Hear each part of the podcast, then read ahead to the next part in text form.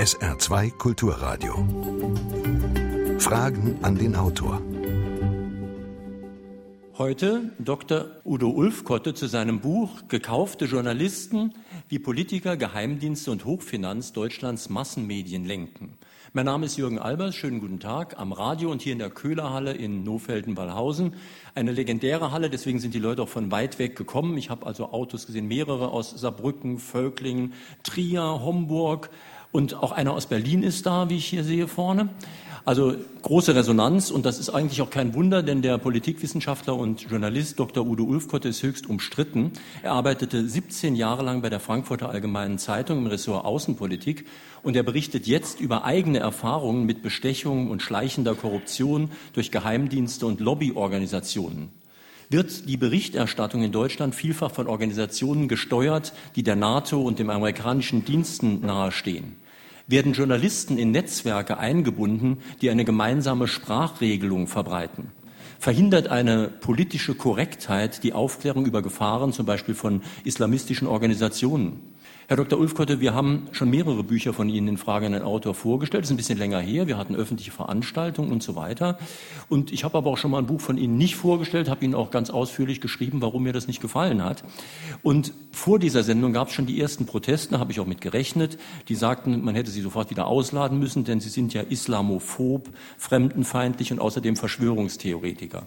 Die Frage ist natürlich, berufen sich also auch bei Demonstrationen auch Leute auf Sie, denen sie gar nicht wirklich nahestehen. Ja, selbstverständlich. Das nehme ich auch zur Kenntnis. Ich bekomme sehr viele Zuschriften auch, wo mir Leser meiner Bücher sagen, können Sie nicht verhindern, warum werden Ihre Bücher äh, auf dieser oder jener rechtsextremistischen oder irgendeiner anderen extremistischen Seite angeboten. Dazu muss ich sagen, ich habe keine Möglichkeit zu verhindern, dass die Bücher auf einer rechts-, links- oder sonstigen extremistischen Seite angeboten werden oder dass sich irgendjemand auf mich beruft oder zitiert. Wie sollte ich das verhindern? Aber sollte ich deshalb den Mund halten, nur weil irgendeine kleine, möglicherweise radikale radikale Minderheit das auch für sich nutzt. Nein, denn die Mehrheit derjenigen Personen, die meine Bücher lesen, sind ganz sicher keine Extremisten. Ich glaube, da zweifelt niemand dran. Allerdings sprechen Sie morgen auch in Dresden bei Pegida und da gibt es zumindest einige, wohlbemerkt nicht nur, aber einige Kreuzzügler, sage ich mal, fundamentalistische Christen, äh, Nationalisten und so weiter, mit denen ich eigentlich nicht zusammenarbeiten würde. Ja, Herr Albers, genau da sind wir, genau da sind wir beim Thema der politischen Korrektheit beispielsweise. Wenn eine Forsa-Umfrage und Forsa ist ganz bestimmt kein rechtsradikales Institut, sondern Forsa steht der SPD nahe. Wenn eine Forsa-Umfrage gerade vor wenigen Tagen erst bekundete, dass 29 Prozent der Deutschen mit den Zielen von Pegida übereinstimmen oder, sagen wir vorsichtiger, sympathisieren, dann ist das rund ein Drittel der Bevölkerung. Und wenn rund ein Drittel der Bevölkerung hinter etwas steht, nach einer ganz bestimmt nicht umstrittenen Umfrage, dann kann ich doch nicht sagen, da sind ein paar Personen dabei, die mir nicht gefallen und deshalb gehe ich da nicht hin. Das ist mein Standpunkt. Mhm. Nun wird ja immer wieder und zugegebenermaßen mit guten Argumenten geklagt, dass die Mainstream, also die Massenmedien, die bekannteren, die anerkannten Medien, oft sehr gleichförmig wirken. Andererseits hat es Ihr Buch jetzt zum Beispiel auf die Spiegel-Bestsellerliste geschafft und der Spiegel ist jetzt wirklich Mainstream. Und im Internet haben Sie große Zustimmung. Also ist dieses ganze Gerede über fehlende Meinungsfreiheit und fehlende Verbreitung von bestimmten Argumenten nicht einfach Unsinn? Nein, der Spiegel konnte nicht verhindern, dass ich auf der Spiegel-Bestsellerliste mit dem Buch gelandet bin. Er, vielleicht hätte er es gern verhindert, aber ich stehe bestimmt nicht auf dieser Spiegel-Bestsellerliste und es gibt ja auch andere. Wir wollen hier nicht Werbung für irgendeine Publikation machen. Ich stehe auf diesen Bestsellerlisten eben nicht, weil die entsprechenden Verlage oder Journalisten das gern wollten oder irgendwann zugelassen haben, sondern weil es gar nicht anders geht. Dann sprechen wir mal über das Thema Ihres Buches, gekaufte Journalisten. Wenn ich jemanden kaufen will, dann muss ich dem natürlich irgendwas anbieten können. Geld, Vergünstigungen oder eine Förderung. Und da ist es ja ganz logisch, dass eine Supermacht wie die USA oder superreiche Personen oder Unternehmen sich das am besten leisten können. Es gab ja immer Korruptionsvorwürfe und auch wirklich Korruption in Autoredaktionen, in Reiseredaktionen. Es ist allgemein bekannt, dass die Pharmaindustrie, Ärzte und Journalisten sehr wohlwollend mit allem Möglichen bestückt. Was haben Sie denn selbst so erlebt? Alles, was Sie gerade erwähnt haben, wirklich reihum. Ich habe gerade überlegt, ob es irgendwas gibt, was ich nicht erlebt habe auf diesem Gebiet. Ich habe erlebt, dass ich finanzielle Vorteile bekommen habe. Meine Tauchausrüstung, was ich auch beschrieben habe, wurde von der CIA finanziert. Ich habe fünf Sterne Einladungsreisen für die Frankfurter Allgemeine Zeitung in Massen bekommen, meine Kollegen auch in Massen. Zunächst bezichtige ich mich selbst, aber ich nenne aus der aktuellen Gegenwart natürlich auch Namen von Kollegen von verschiedenen Medienredaktionen. Wir lassen uns zu Fünf-Sterne-Reisen einladen, berichten positiv darüber, erwähnen nicht, dass wir eingeladen wurden, finden das selbstverständlich. Wir bekommen Fahrzeuge und so weiter. Ich habe goldene Krummdolche geschenkt bekommen, vor allem in der arabischen Welt äh, massiv goldene. Ich habe Goldmünzen, Platinmünzen, so dass ich sie gar nicht tragen konnte, in solchen Mengen bekommen. Also ich muss sagen, die Bestechung, die Korruption war so enorm, das ist kein Einzelfall. Das ist massivst so bei den Kollegen auch, die ich kennengelernt habe, dass ich sagen muss, dass ich ganz offen sage, ich schäme mich dafür. Heute bin ich resozialisiert, aber das war, das war zwar nicht strafbar im juristischen Sinne, aber es war eine einzige Sauerei. Und ich, ich schäme mich heute dafür und ich nenne eben oder habe viele Namen, sehr viele Namen genannt von Kollegen, bei denen es so war oder heute so ist und habe darauf gehofft, dass sie mich verklagen. Nicht einer, und ich habe sehr viele genannt, nicht einer hat mich verklagt, was mich etwas ärgert, aber es kommen ja noch Band 2 und Band 3. Schauen wir mal.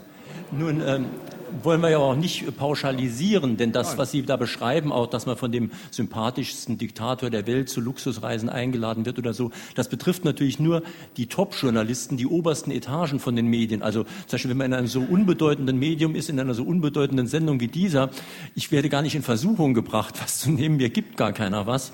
Umgekehrt hat man natürlich auch viel mehr Freiheit als in oberen Etagen.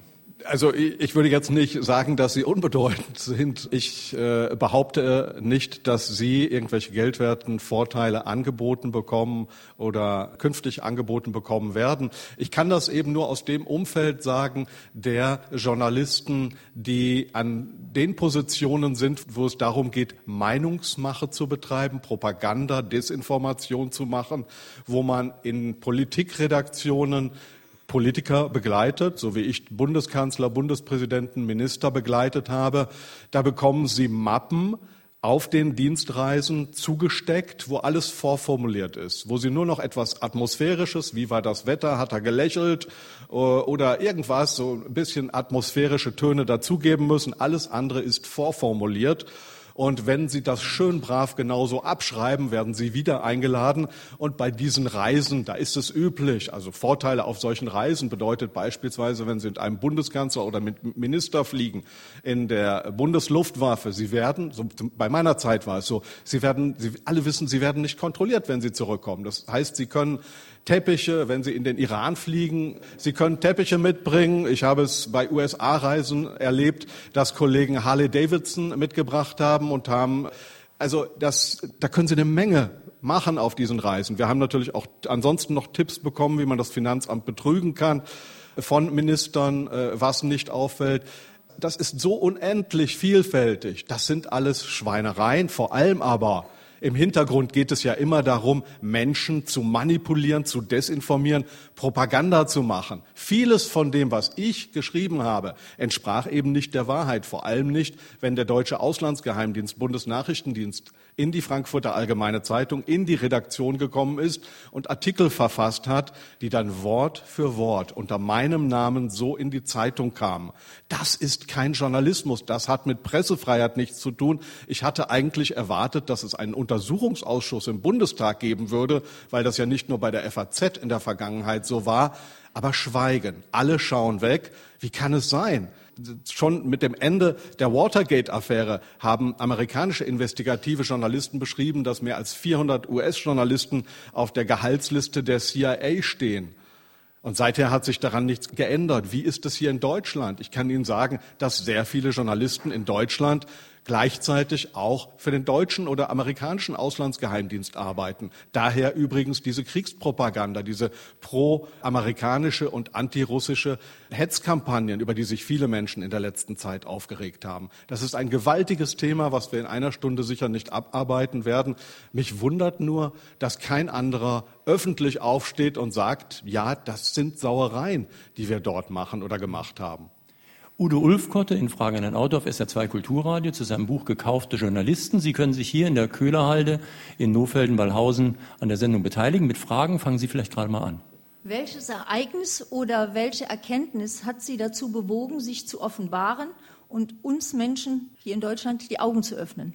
Drei Herzinfarkte, ähm, schwere Erkrankungen und Zeit, darüber nachzudenken, was ich in meinem Leben anders machen würde, wenn ich bin sehr christlich, wenn der liebe Gott mir das Leben nochmal schenken würde. Und dafür bin ich sehr dankbar und ich werde in der Zeit, die mir verbleibt, sehr vieles oder das, was ich kann, anders machen und in diesen Netzwerken eben nicht mehr aktiv werden.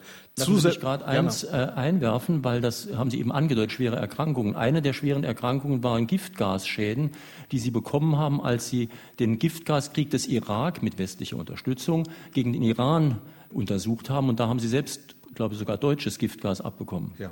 Ich äh, bin im Juli 1988 der erste irakisch-iranische Krieg ging von 1980 bis Juli 88 und wenige Tage vor Kriegsende wurde ich nach Bagdad von der Frankfurter Allgemeinen Zeitung als Kriegsberichterstatter geschickt, wurde von Bagdad mit Hubschraubern und Militärfahrzeugen an die, an die Front gebracht, an die irakisch-iranische und wurde dort Zeuge, wie unter amerikanischer Oberaufsicht mit aus Deutschland stammenden Komponenten für Giftgas von Irakern, Iraner vergast wurden. Jahrzehnte nach dem Ende des Zweiten Weltkrieges, wo wir deutsche Juden vergast haben, bekam ich dort mit, wie mit deutschem Giftgas unter amerikanischer Aufsicht, BND-Leute waren auch dabei, Menschen wieder vergast wurden. Ich habe massig Fotos davon gemacht, habe selbst von dem Giftgas abbekommen, war etwa 18 Monate anschließend in Kliniken, weil ich schwer verletzt, verwundet war. Aber das mal beiseite.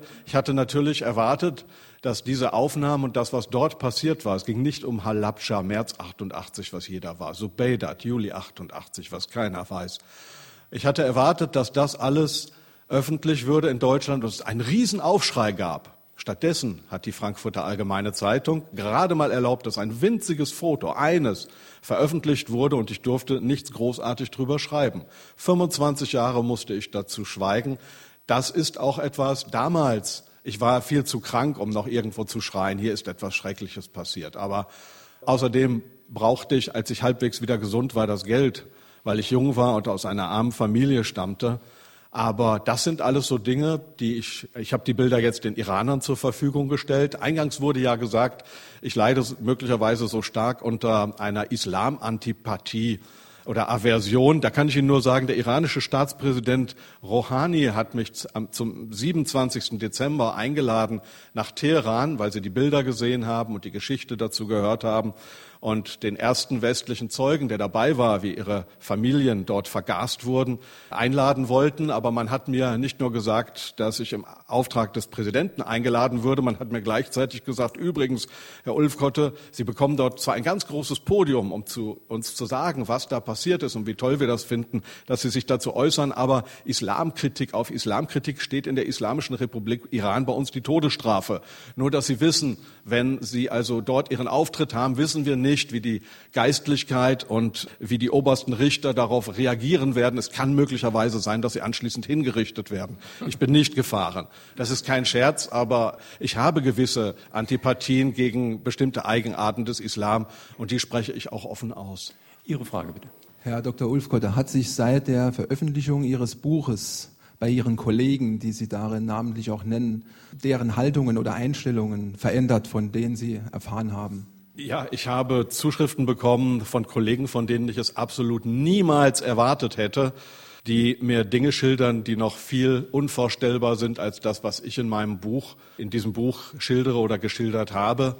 Dinge, die mich selbst auch noch, ich habe gedacht, mich kann man wirklich mit nichts mehr umhauen, aber das, was man mir dort mitgeteilt hat, ist unfassbar. Aber die Kollegen haben es mir deshalb inklusive eidesstattlicher Versicherung geschildert, weil sie sagten, da kommen ja noch Folgebände, dann hast du etwas dafür. Und da sind wirklich Dinge bei.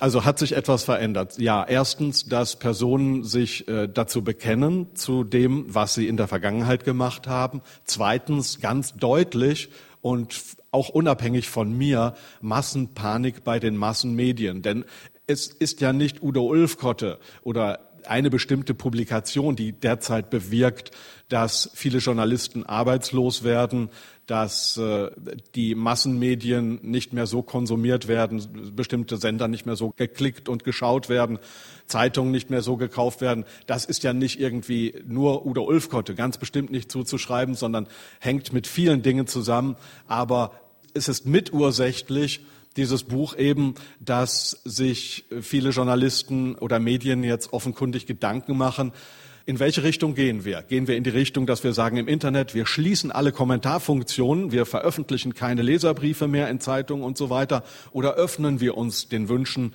unseres Publikums mehr? Das ist die Diskussion, die ich ein bisschen mit angestoßen habe. Das sind die beiden Dinge, die ich zur Kenntnis nehme. Also ich denke, viel interessanter und wichtiger noch als die direkte Korruption, ich gebe dir hier was und du schreibst was, finde ich diese Netzwerke, die Sie in Ihrem Buch beschreiben und die ja übrigens nicht nur Sie beschreiben. Es gab diese legendäre Sendung Die Anstalt beim ZDF, wo eben diese ganzen Netzwerke auch sehr genau gezeigt wurden. Sie machen das noch viel akribischer mit viel mehr Belegen. Und da war ja deutlich, dass das Netzwerke sind, in denen auch der Bundespräsident, auch der Bildchefredakteur, auch die Kanzlerin sogar selbst drin sind und das ist natürlich, das funktioniert viel subtiler. Man ist untereinander, man haut sich gegenseitig auf die Schulter, man gibt sich gegenseitig Recht. Es sind dann alle einer Meinung und denken, das sei die Meinung, die einzig möglich und alternativlos sei. Und das ist eigentlich für mich der schwierigere Punkt noch. Ich sehe das auch als fürchterlich gefährlich an für eine Demokratie, weil die Bürger sich dadurch nicht mehr repräsentiert fühlen. Beispiel für das, was Sie gerade sagten, die Russland-Sanktionen wollte die Bundeskanzlerin und die deutsche Bundesregierung nicht. Trotzdem gibt es diese Russland-Sanktionen, die der deutschen Industrie, letztlich uns allen, weil Arbeitsplätze dadurch wegfallen, die uns allen schaden. Warum gibt es die? Die Bundesregierung hat vor wenigen Tagen öffentlich bekannt gegeben, dass sie auf amerikanischen Druck hin eben diese Russland-Sanktionen genauso wie die EU verhängt haben. Das sind Punkte, wenn man gegen die Interessen der eigenen Bevölkerung handelt, aber gleichzeitig ein Eid geschworen hat, zum Wohle der deutschen Bevölkerung zu handeln, dann ist das schon gefährlich für mich. Und das wird eben in diesen transatlantischen Netzwerken, das dauert viel zu lang, die hier im Einzelnen zu skizzieren. Aber also mindestens die, Trans die Atlantikbrücke oder das German, German Marshall, Fund, Fund of so. the United States, Aspen Institute. Hm. Da gibt's äh, unendlich viele Organisationen, die nach dem Zweiten Weltkrieg gegründet worden sind von den Amerikanern mit amerikanischem Geld, vor allem unter amerikanischer Geheimdienstbeteiligung, heute noch engste Verflechtungen zu amerikanischen Diensten aufweisen. Wer in diesen Netzwerken aktiv ist, Karl Theodor von Guttenberg, Kai Diekmann. Äh, Joschka Fischer. Ja, querbeet durch alle Parteien, muss man wirklich sagen ist niemand von ausgenommen. Aber ich muss Sie unterbrechen, weil es wäre ja eigentlich gar kein Problem, denn die gehen ja von der Prämisse aus, dass amerikanische und deutsche Interessen gleich seien und dass wir eine Wertegemeinschaft seien. Und wenn das beides stimmt, dann ist es ja völlig richtig, die amerikanische Politik immer zu unterstützen. Wir haben aber keine Wertegemeinschaft. Das fängt damit an, dass wir wir die Todesstrafe beispielsweise ablehnen, unsere amerikanischen Freunde es aber selbstverständlich finden, dass hier von deutschem Boden aus Todesstrafen vollstreckt werden. Hier sind ja die Kommandozentralen, die Einsatzzentralen, wenn mit ferngesteuerten Drohnen irgendwo Menschen getötet werden. Ich kann jetzt eine lange Zeit über Menschenrechte sprechen, aber wir haben, das wird immer gesagt, dass unsere Werte hundertprozentig identisch seien. Das sind sie eben nicht aus meiner Sicht. Ihre Frage bitte. Also erstmal, ich bedanke mich für Ihr Buch. Ich finde es gut, dass Sie politische Unruhe in die Bundesrepublik bringen. Das brauchen wir. Wir brauchen die Diskussionen. Und zwar die konträren Diskussionen. Und da gibt es ja die Bilderberger. Und ich wüsste gerne, ob Sie von denen schon länger Bescheid wissen, ob Sie womöglich zu den zwei Journalisten gehört haben, die die Bilderberger in der Zeit, als sie noch, als von ihnen noch niemand was wusste, mit der Auflage zu strengster Geheimhaltung zugelassen haben. Das waren zwei Journalisten, einmal von der Zeit und einmal von ihrer FAZ. Da wüsste ich gerne, wie das da ist. Und dann haben sie noch 1996 gut funktioniert in der FAZ, indem sie hinter, was die Nigeria-Geschichte Shell und den Tod von Ken Viva anging, angeht, da haben sie ja Shell gut geschrieben und das, nachdem sie ja wussten, wie ihre FAZ funktioniert. Das, das erschüttert mich, da sie ja, wie sagen Sie, 87, 88 selbst die Geschichte im Iran-Irak erlebt haben und hinterher die Veröffentlichung darüber, wie sich FAZ verhalten hat. Erster, erster Teil der Frage war Bilderberger. Die Wochenzeitung Die Zeit ist übrigens jetzt nicht mehr offiziell nach eigenen Angaben bei den Bilderberger Konferenzen dabei. Ich gehörte nicht zu denjenigen, die als allererste etwas über die Bilderberger enthüllt, Hintergründe aufgedeckt haben oder sonst wie. Die Bilderberger, dieses Treffen der Politiker, Wirtschaftsführer und Mächtigen, die sich seit äh, etwas später als dem Ende des Zweiten Weltkrieges äh, einmal im Jahr treffen und äh, über weltpolitische künftige Entwicklungen sprechen. Bei einer Bilderberger Konferenz soll übrigens auch der Euro ausgeheckt worden sein, das nur am Rande. Dort werden also offenkundig viele wichtige Themen behandelt. Ob Entscheidungen dann tatsächlich auch so durchgesetzt werden, naja, weiß ich nicht. Aber jedenfalls, ich bin nicht der große Bilderberger Fachmann und äh, glaube auch nicht, dass Bilderberg, die Bilderberger allein alle Geschicke in der Welt bestimmen, sondern dazu gibt es einfach viel zu viele dieser großen Organisationen, wo extrem mächtige, extrem reiche Menschen sitzen. Viele dieser Milliardäre habe ich persönlich kennengelernt und man kann sich wirklich nicht vor, wir Normalbürger haben nicht den geringsten Teil einer Vorahnung auch nur, wie mächtig, reich und wohlhabend sie sind. Sie schicken wirklich bedingungslos Menschenmassen in Kriege, nur weil sie dort am Ende eines Tages sehen, dass sie dann noch ein paar Rohstoffminen oder sonst etwas in Afrika mehr besitzen werden, weil der gewinnende Warlord auf ihrer Seite steht und von äh, seiner Seite steht und von ihm finanziert wird. Das können wir uns wirklich nicht vorstellen, aber weg von den Bilderbergern. Der zweite Teil dieser Frage war Nigeria 1996. Da muss ich für diejenigen, äh, denen das nicht sagt, ganz kurz sagen, ich bin 1996 auf Einladung des Ölmultis Shell auf einer zusammen mit anderen Journalisten von der Frankfurter Rundschau und vielen anderen Zeitungen auf einer bezahlten Einladungsreise im Süden Nigerias in den Erdölfördergebieten gewesen, dort wo Öl großflächig die Umwelt verseucht haben sollte, so hieß es hier. Und Shell hat uns einen Hubschrauber zur Verfügung gestellt. Wir konnten fliegen in welche Richtung auch immer und äh, haben dort das, was hier beschrieben wurde, nicht gesehen. Das konnten wir aber auch gar nicht, weil wir sehr kurz Zeit zur Verfügung hatten und wahrscheinlich in einem Gebiet waren, wo das, was hier eben beschrieben wurde, so in diesem Ausmaß nicht stattfand. Um das Ganze abzukürzen, ich habe extrem positiv über Shell nach dieser Reise in der FAZ beschrieben und ich habe nicht mit reingeschrieben in, in den Bericht, weil das keiner von uns machte, weil man mir das ohnehin herausgestrichen hätte, dass es selbstverständlich eine Gefälligkeitsberichterstattung auf Einladung von Shell war. Ich war geschmiert worden von Shell. Und die FAZ hat sich dann dagegen gewehrt, dass ein anderer Journalist behauptete, die FAZ und ich seien geschmiert und gekauft worden. Wir haben den Prozess Gott sei Dank verloren. Ich darf seither als geschmiert bezeichnet werden und finde das auch ganz richtig heute rückblickend, denn das war geschmierte Berichterstattung. Das ist genau das, worum es in diesem Buch oder bei dieser Thematik geht. Geschmierte Auftragsberichterstattung, die Ihnen verkauft wird als etwas Positives. Das sehen wir heute auch im Radio, auch im Fernsehen, auch in Zeitungen, dass hinter vielen Berichten eben Unternehmensinteressen stecken.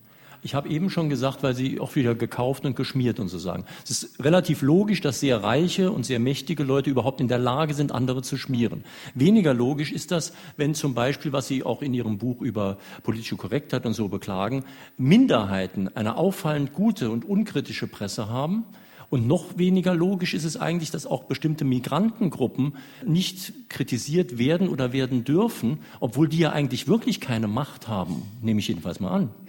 Sie haben eine sehr große Macht. Sie haben eine extrem große Macht. Wagen Sie es doch einmal. Ich erkläre es Ihnen an einem Beispiel. Wenn Sie heute in der Bundesrepublik Deutschland ein Kreuz in der Schule abnehmen, dann sagt niemand etwas. Wenn Sie, wenn Sie dann sagen, Sie sind Künstler und Sie tauchen dieses Kreuz in einen Eimer mit Schweineurin oder sonst was, Sie sagen, das ist ein Kunstwerk, dann werden die Medien, die Journalisten wahrscheinlich sagen, ein neuer Künstler, ein Kunstwerk. Und wenn sie dazu noch eine Bibel verbrennen, sind sie ein noch größerer Künstler. wenn sie auf den Altar des Kölner Doms urinieren, wie das eine äh, Frauenrechtlergruppe gemacht hat. Ja, da sagt niemand, sie sind verrückt oder sonst was oder sie beleidigen eine Religionsgemeinschaft. Wir kürzen das ab. Versuchen Sie mal, in einer Moschee oder an die Tür einer Moschee zu urinieren. Versuchen Sie mal, einen Koran zu verbrennen und so weiter. Das, was dann passiert, das ist eine Schere, die wir im Kopf haben. Ja, diese Deppen von Christen, die kann man doch ruhig beleidigen. Oder Atheisten oder ich weiß, ist mir ganz egal. Aber gegen Muslime dürfen wir um Himmels Willen nichts sagen. Was dann passiert, wenn ich schreien würde, was ich nie machen würde, weil ich nicht so denke, Juden, Juden ab ins Gas. Zu Recht, zu Recht würde ich dafür strafrechtlich zur Verantwortung gezogen. Als vor wenigen Monaten Hunderte Muslime durch deutsche Großstädte rannten im Zusammenhang mit den Palästina-Unruhen und brüllten Juden, Juden ab ins Gas. Da gab es viele Anzeigen bei den Staatsanwaltschaften und jedes Vorermittlungsverfahren wurde eingestellt. Ja, die meinen das ja nicht so. Ja, das sind, ich will jetzt nicht ausufern, ich will nur sagen, wir haben eine Schere im Kopf und es gibt eine viel größere Macht von bestimmten Gruppen, als wir uns das vorstellen. Ich nenne es einfach, ganz einfach, vorauseilender Gehorsam. Wir haben Angst davor, unsere eigenen Werte zu verteidigen. Das ist es, kurzum. Bevor Ihre Frage kommt, möchte ich doch noch fragen, ob wir uns vielleicht darauf einigen könnten, dass alle alle fundamentalistischen Religionen ja, erstens intolerant sind und zweitens zum Mord und Massenmord neigen. Das haben die Christen mehrfach bewiesen, das haben die Juden übrigens auch bewiesen, Hindus. auch eigene Leute umgebracht ja. in Israel. Und das beweisen auch die Muslime. Also könnten wir uns darauf einigen, dass die alle gleich schlimm sind? Die Fundamentalisten wohl bemerkt, nicht die Religionen. Ach, Sie meinen mich? Ja, Ach so, ich ja. dachte, Sie gucken, Entschuldigung. Ja. ja, selbstverständlich sind radikale Fundamentalisten überall zu verurteilen. Selbstverständlich. Es hat nichts mit äh, dem Islam oder dem Christentum oder dem Hindu zu tun, nur wir machen es nicht, wir verurteilen es nicht. Wie ich Ihnen gerade sagte, wenn jemand schreit Juden, Juden ab ins Gas, dann gucken wir, wer schreit das und sagen nicht, das muss alles verurteilt werden. Ihre Frage bitte. Ja, Rückschau. Eins war der Spiegel gefürchtet von der Obrigkeit, von der Adenauer Regierung. Hier wurde bereits ein Buch vorgestellt in dieser Sendung, dass der Spiegel mittlerweile auch nicht mehr von der Obrigkeit gefürchtet ist und auch die Flöte spielt. Vielleicht eine kurze Rückschau, Herr Albers.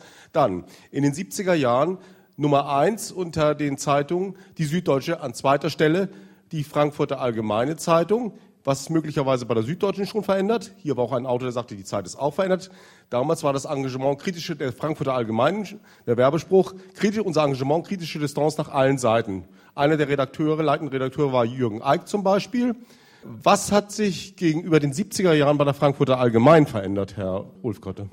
Ja gut, ich will jetzt nicht zu viel Negatives über die FAZ sagen. Es werden schon 200 Stellen dort freigesetzt und weitere wahrscheinlich in den kommenden Monaten. Schauen wir mal. Aber was hat sich verändert? Ich äh, sehe dort eine Regierungsnähe, das hat nichts mit einer bestimmten politischen Partei zu tun, eine Verwobenheit, egal ob schwarz, rot, grün, gelb, wer auch immer äh, gerade in Berlin regiert. Die FAZ umschlingt alle Regierenden ist extrem, aus meiner subjektiven Sicht, extrem unkritisch geworden. Aber die FAZ ist gegründet worden, um Unternehmensinteressen und Wirtschaftsinteressen zu fördern und durchzusetzen. Und das ist das, was sie auch weiterhin macht. Sie verliert an Rückhalt in der Bevölkerung und zwar so rapide, dass ich da nicht noch weiter drauf eintreten möchte hier. Ihre Frage bitte. Herr Ulfgötte, der Journalist Laiendecker ist vor kurzem im Südwestrundfunk als investigativer Journalist vorgestellt worden. Er hat gesagt, er recherchiert monatelang, fährt an Ort und Stelle und berichtet absolut einwandfrei. Und die bösen Verschwörungstheoretiker machen ihm alles kaputt. Wie sagen Sie dazu? Also zum Kollegen Leindecker sage ich ganz neutral Folgendes. Sehen Sie, wenn jemand, und das ist nachvollziehbar bei ihm, regelmäßig, wenn jemand regelmäßig als Verschlusssache oder wie auch immer eingestuftes Material zugespielt bekommt, in der Regel von Diensten oder von Dienststellen, die dieses Material nicht herausgeben sollten, dann würde bei einem normalen Journalisten irgendwann in der Bundesrepublik Deutschland es was geben. Es würde eine Hausdurchsuchung geben, wenn regelmäßig, weil der Verdacht besteht, dass es nicht nur einen Geheimnisverrat gegeben hat, sondern Staatsanwaltschaften unterstellen dann in der Regel, dass das jemand auf Dauer nicht macht, weil er ein Geheimnis verraten möchte, sondern irgendwann sagt der Staatsanwalt, das passiert so häufig, da kriegt jemand Geld für. Also Bestechlichkeit. Ich hatte sechs Hausdurchsuchungen, sage ich hier ganz laut und deutlich. Ich hatte sechs Hausdurchsuchungen wegen des Verdachts des Geheimnisverrates, Verrat von Staatsgeheimnissen und Bestechung von Beamten.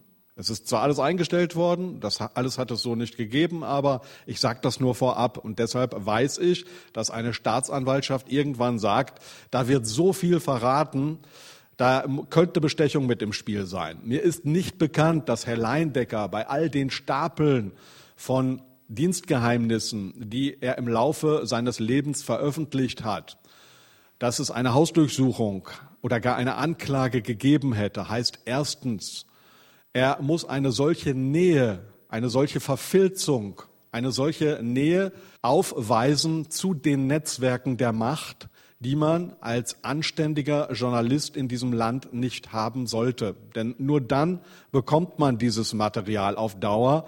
Damit werden immer Interessen verfolgt. Niemand steckt einem etwas zu, weil man Udo Ulfkotte oder Herr Laiendecker heißt, sondern dahinter stecken immer Interessen. Und man dient dann bestimmten Interessen.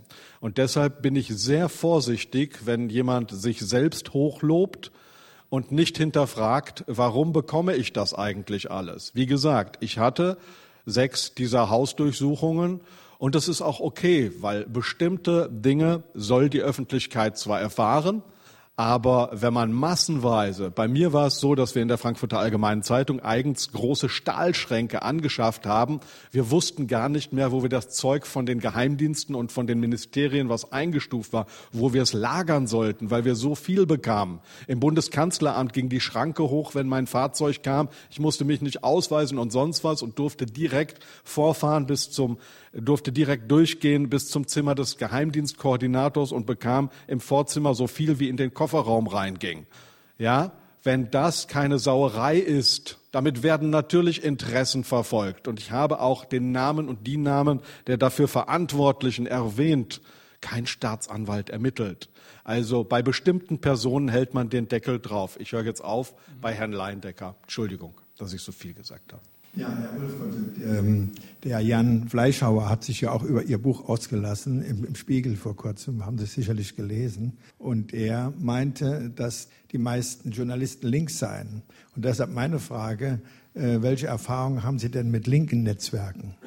Also die meisten, nach allen Umfragen, die es dazu gibt, sind sehr viele Journalist, ist Journalismus eine Berufsgruppe, wo äh, eben sehr viele politisch nicht rechts in der Mitte, sondern eher links sind aber Netzwerke in dem Sinne, dass es wie bei Atlantikbrücke Netzwerke gibt. Ich, da ich nicht da reingehöre, da ich nicht dazugehöre zu diesen politisch linken Journalisten, kann ich es Ihnen gar nicht sagen. Es gibt aus meiner Sicht, ich überlege gerade ganz laut, gibt es da irgendwelche Netzwerke im Hintergrund, außer. Das kann ich jetzt auch nicht sagen. Also man muss ja zwei Dinge dazu sagen. Herr Fleischhauer, für Herrn Fleischer ist fast jeder Mensch dieser Welt ja. links. Es ist ein Kunststück, nicht links zu sein aus seiner Sicht. Ja. Nicht, dass er so weit rechts steht, aber er hat den Begriff einfach so weit gefasst. Aber wo ich nachvollziehen kann, was äh, der Hörer gesagt hat, ist, wenn ich die Taz zum Beispiel lese, was ich fast jeden Tag tue, dann merke ich auch, dass es da Denkverbote gibt, dass es da Sprachregelungen gibt, dass bestimmte Gruppen nie kritisiert werden dürfen. Ich sage jetzt vorsichtshalber nicht wer. Aber es ist schon auffallend. Ähm, das muss kein Netzwerk sein, aber es ist vielleicht auch ähnlich wie bei den anderen Netzwerken. Man ist sich so einig, man trägt so sehr dieselben Kleidung wie wir früher Jeans und lange Haare und dann merkt man gar nicht mehr, dass man sich selbst gleichgeschaltet hat. Ich habe gerade innerlich gedacht, äh, was mich hm, was mich bei dieser Thematik links und wie man denkt extrem stört, woran, es, woran ich es festmache. Woran ich es festmache, ist, dass man schreit, und dass man sagt, hey, ich war unlängst auf einer Bonner Demonstration und da war eine Organisatorin, die vor 15 Jahren mal, äh, glaube ich, bei einer Jugendorganisation der NPD war. Vor 15 Jahren. Habe ich danach oder während ich dort war erfahren. Und dann fragte mich auch jemand, ja, regt Sie das nicht wahnsinnig auf? Wenn Sie das vorher gewusst hätten, äh, wären Sie dann auch äh, hierher gekommen. Dann habe ich gedacht, Momente mal, ähm, wie ist das ein, ein Günter Grass, der früher bei der Waffen-SS war, also nicht nur bei einer Jugendorganisation irgendwo, sondern bei der Waffen-SS, ein, ein Henry-Nannen-Preis, der nach einem Mann vergeben ist, der Propaganda für die Waffen-SS gemacht hat. Da sagt keiner, oh Gott, davon distanzieren wir uns, damit wollen wir nichts zu tun haben. Ich weiß, das Ganze ist ein unschönes Thema, aber ich spreche es aus. Ich sage auch da, wir haben da eine Schere im Kopf. Da wird nicht alles gleich bewertet.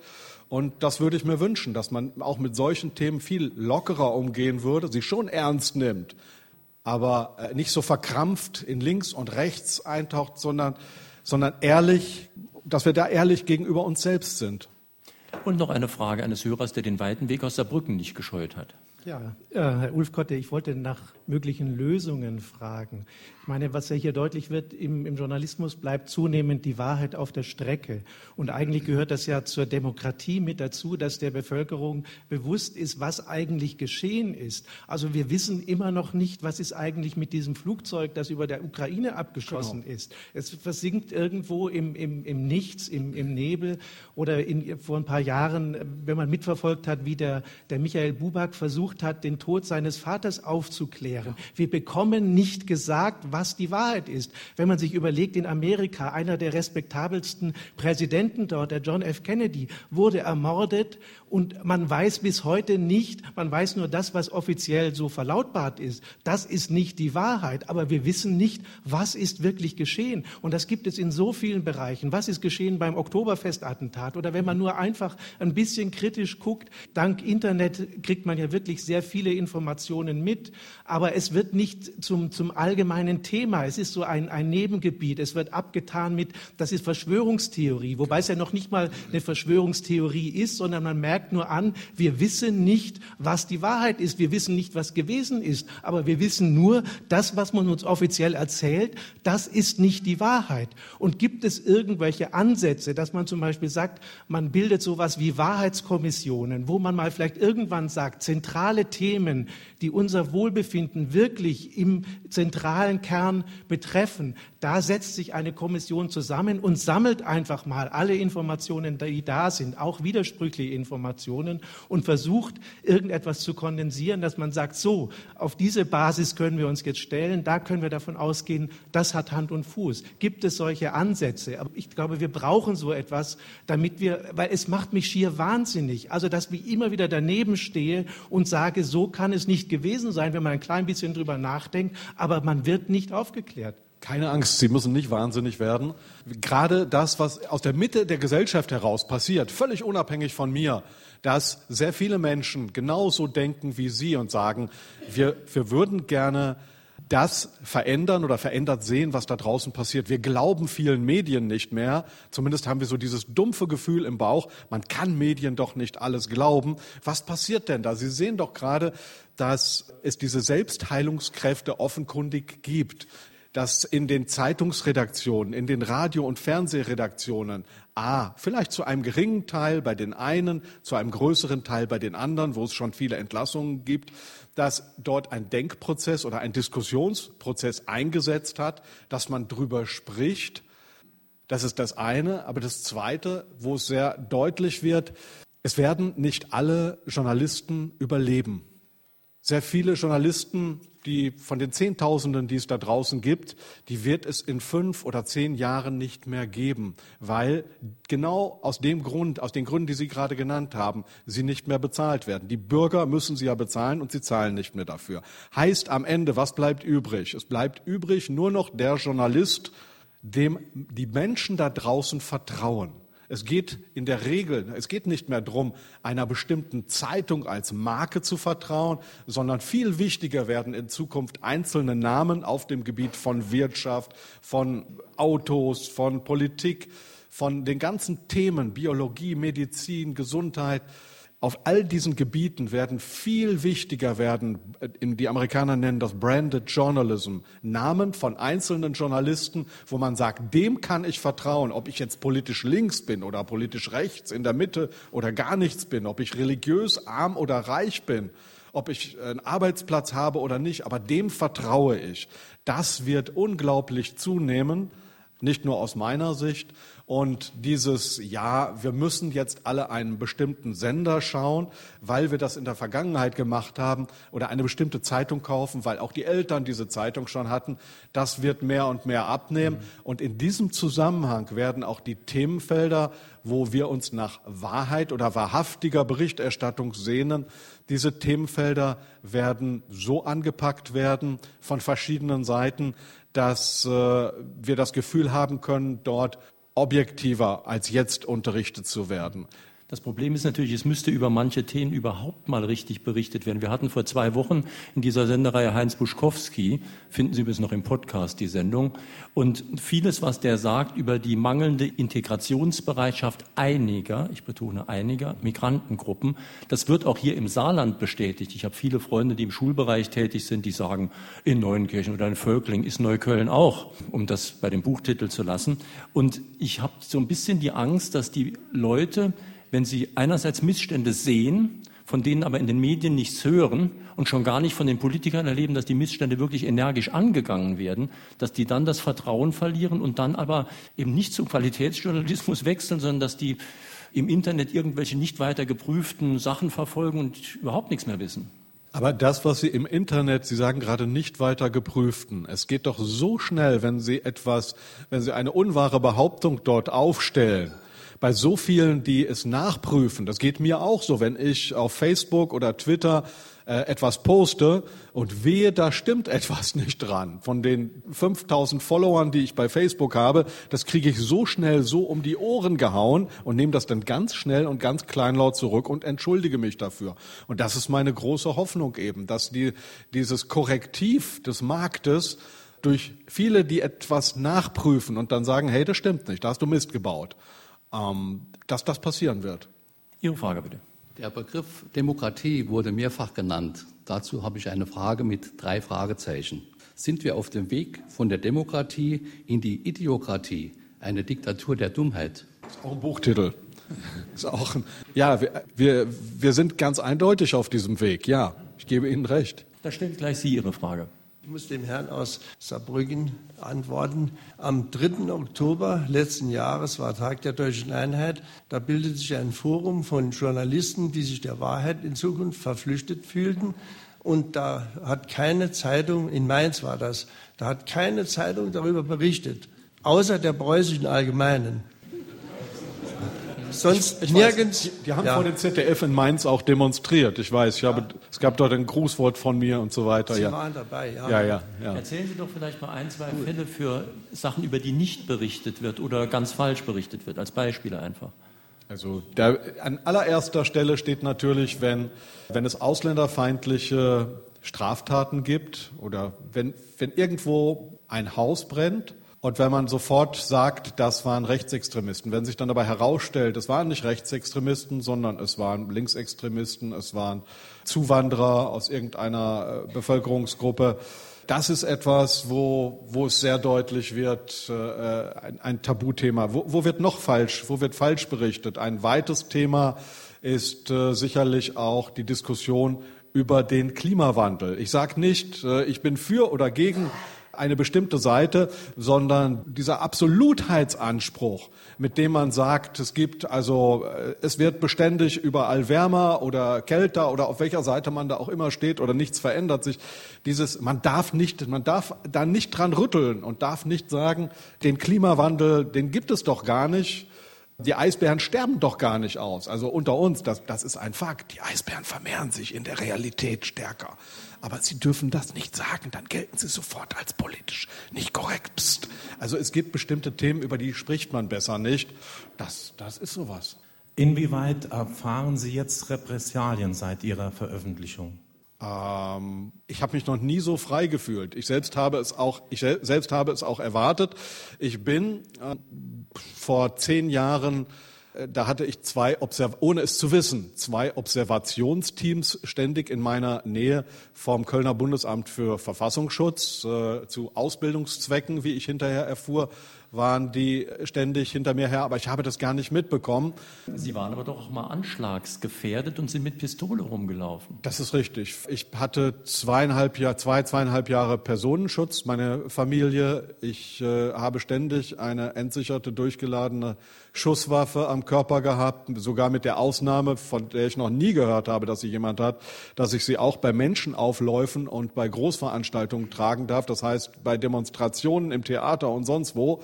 Ähm, irgendwann wollten wir das nicht mehr. Wir haben das Problem anders gelöst und sind zweimal so umgezogen, dass jetzt inzwischen der nächste, wir haben unser Postfach 45 Kilometer entfernt, unsere Bank etwa 50 Kilometer entfernt in die andere Richtung.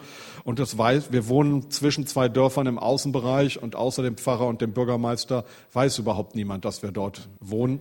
Ich muss ehrlich sagen, ich hatte mir wirklich ein bisschen Sorgen gemacht, weil Sie ja als Islamkritiker gelten und das ist in manchen Kreisen nicht wirklich ungefährlich. Und ich habe hier die Veranstalter gebeten, bei der Polizei mal nachzufragen, ob wir nicht einen Streifenwagen vor die Tür bekommen könnten. Man hat aber dann gesagt, hier im Norden, da ist das kein Problem. Ja. Also, ja.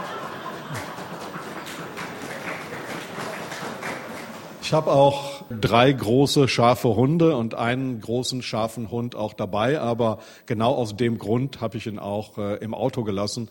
Das muss hier wirklich nicht sein. Also Sonst wir sind hier unter uns. Kleinen lieben Hund gefressen. Ihre Frage bitte. Herr Dr. Ulf Kotte, äh, meine Frage wäre, ob, ob die Probleme im deutschen Mediensystem nicht vielleicht damit zusammenhängen, dass Deutschland einfach nicht souverän ist. Also es gibt ja angeblich so eine Kanzlerakte oder sowas in die Richtung? Also ähm, Deutschland nicht souverän. Ich, äh, da, da, kann man jetzt, da kann man jetzt lange aus verschiedenen Richtungen drüber sprechen. Aber in einem Punkt gebe ich Ihnen recht. Das passiert sehr viel, was wir auch hier im Saarland sehen. Gestern fuhr ich an Büchel vorbei, im weiten Umfeld. Wir alle wissen, was in Büchel lagert auf dem Fliegerhorst. Die Mehrheit der Deutschen möchte keine Atomwaffen haben. Geht gar nicht um politisch links oder rechts. Die Mehrheit will keine Atomwaffen. Und wir machen einen Atomausstieg. Aber hier lagern gegen den Willen der Mehrheit der Bevölkerung lagern hier Atomwaffen. Die Mehrheit der Deutschen will nicht, dass deutsche Soldaten in Auslandskriegseinsätze geschickt werden, aber wir schicken immer öfter deutsche Soldaten in Auslandskriegseinsätze. Ich will das auch das nicht ewig lang fortführen, aber wenn Sie sagen, sind wir so ganz souverän, dann muss ich wahrheitsgemäß sagen, hier passiert sehr viel in diesem Land, was offenkundig nicht vom Willen der Mehrheit der Bevölkerung und das Volk ist der souverän gedeckt ist. Zweite Frage vielleicht noch. Ich denke, das Hauptproblem ist doch vor allem die Bindung zum Kapital, also dass die Medien davon nicht unabhängig sind. Die wollen natürlich alle, das ist einer der wichtigsten Punkte überhaupt. Wenn wir immer alle sagen, wenn wir eine Zeitung aufschlagen, ja, warum schreiben die denn nicht die Wahrheit, die Zeitung XY? Die Zeitung schreibt ja nicht irgendetwas, weil das oberste Ziel ist, die Wahrheit zu verbreiten, sondern die Zeitung, die muss schwarze Zahlen schreiben, die muss Geld verdienen in erster Linie, die muss Umsatz machen, so wie die Bildzeitung oder andere. Und äh, da geht es nicht in erster Linie darum, was ist die Wahrheit, sondern was bringt Quoten, was bringt Auflage. Das ist das Wichtige. Wenn ich Ihnen so zuhöre, das ist ganz spannend. Also einerseits wirft man Ihnen auch in unserem Blog übrigens, wenn Sie mal unter www.sr2.de gucken, dann wirft man Ihnen vor, dass Sie mit Rechtsradikalen zusammenarbeiten, mit Nazis und so weiter. Aber fast alles, was Sie jetzt heute gesagt haben, würde ich, wenn ich überhaupt an so ein Spektrum glauben würde, dem linken Spektrum zuordnen. Also die Kritik, die Sie äußern. Und man kann Ihnen sogar eigentlich vorwerfen, dass Sie, dass Sie einseitig sind, indem Sie zum Beispiel Obamas Trolle kritisieren, aber nicht äh, Putins Trolle. Also Trolle sind die, die im Internet dann im Auftrag Sachen verbreiten. Ja, übrigens, äh, die Rechtsextremisten, es gibt viele Seiten von Neonazis, die mich ja als linken Spinner abtun. Also mir ist es inzwischen, äh, der eine sagt, ich sei links, der andere sagt, ich sei rechts. Ich sage immer, ich bin irgendwie oben. Oder in der, also mir ist, wir, wir sind oben dann bin ich da raus. So, eine Frage können wir noch unterbringen in der Sendung. Ist es nicht so, dass wir heute so weit sind, dass jeder Patriot in Deutschland als rechts oder als rechtsradikal bezeichnet wird. Schon das Wort allein, Patriot, hat schon den, den da, da ja. wissen Sie schon, da kommen Sie sofort ja, genau. in eine Ecke. Genau das Patrioten darf man schon mal gar nicht sagen. Es gibt viele Worte. Äh, wir haben so eine Trottelsprache entwickelt, wo wir vieles nicht mehr sagen dürfen. Wir müssen unsere Kinderbücher durcharbeiten, was noch politisch korrekt ist und so weiter. Ja, ja, Sie, Sie haben recht. Das ist leider so. Das ist so, dass man uns die nationalen Interessen aberziehen will oder aberziehen wollte. Aber, aber, ich bin da völlig entspannt, weil das hat in der Geschichte noch nie funktioniert und das klappt doch überall in Europa nicht. Ob das in Spanien, Katalonien oder Basken, äh, Flamen und Wallonen, überall in Europa entstehen identitäre Bewegungen oder Rückbesinnungen auf die eigenen Werte, auf die eigene Kultur. Lassen Sie mich nur ganz kurz da etwas noch einflechten. Wenn ich aufstehe und sage, irgendwo bei einem, einer SPD-Veranstaltung, sind wir nicht alle dafür, dass die Völker am Amazonas, dass die Yanoyami und die Völker am Amazonas ihre kulturelle Identität bewahren? Jawohl, schreien alle sofort. Wenn ich dann aber stattdessen sage, wollen wir uns stärker auf unsere kulturelle Identität besinnen und wir wollen nicht Frieden und Freiheit am Hindukusch verteidigen, sondern zunächst einmal hier vor unserer eigenen Haustür, äh, dann gelte ich als rechtsradikal. Finde ich verrückt. Danke sehr. Danke sehr. Zweiten möchte ich noch ganz kurz mal anfügen. Mir hat mal ein Chefredakteur einer Zeitung, die ich hier nicht nennen will, gesagt, Sie wissen ja gar nicht, unter welchem Druck wir stehen. Und ich fürchte, dass der Druck nun, weil Sie sagen, Journalisten wird immer mehr abgebaut, der Druck noch viel stärker wird und von daher viele lieber nicht die Wahrheit schreiben und immer noch schön linientreu sind, um ihren Arbeitsplatz zu erhalten. Das Druck könnte das sein? Vielleicht könnten Sie mal differenzieren, äh, Anzeigen, Kunden oder auch politischer Druck. Also Anzeigenkunden üben glasklar, das habe ich ständig mitbekommen. Anzeigenkunden üben einen gewaltigen Druck aus. Übrigens auch in Zusammenhang mit diesem Buch hier. Das war wahnsinnig interessant, aber würde hier zu weit führen. Anzeigenkunden üben Druck aus. Politischen Druck gibt es selbstverständlich auch. Also wenn Sie politisch nicht so schreiben, als Leitmedien wohlgesagt, wie die Politik das gern hätte, kriegen Sie kein Interview mehr, werden Sie nicht mehr auf die Dienstreisen mitgenommen und so weiter. Dazu kommt natürlich noch, schauen Sie sich die gewaltigen Medienimperien an, die, welche die Parteien haben. Gucken Sie mal, wie viele Zeitungen und Radiosender der SPD gehören. Gucken Sie, wie groß der Einfluss der CDU, sagen wir, auf konservative Parteien Parteien ist, schon gewaltig.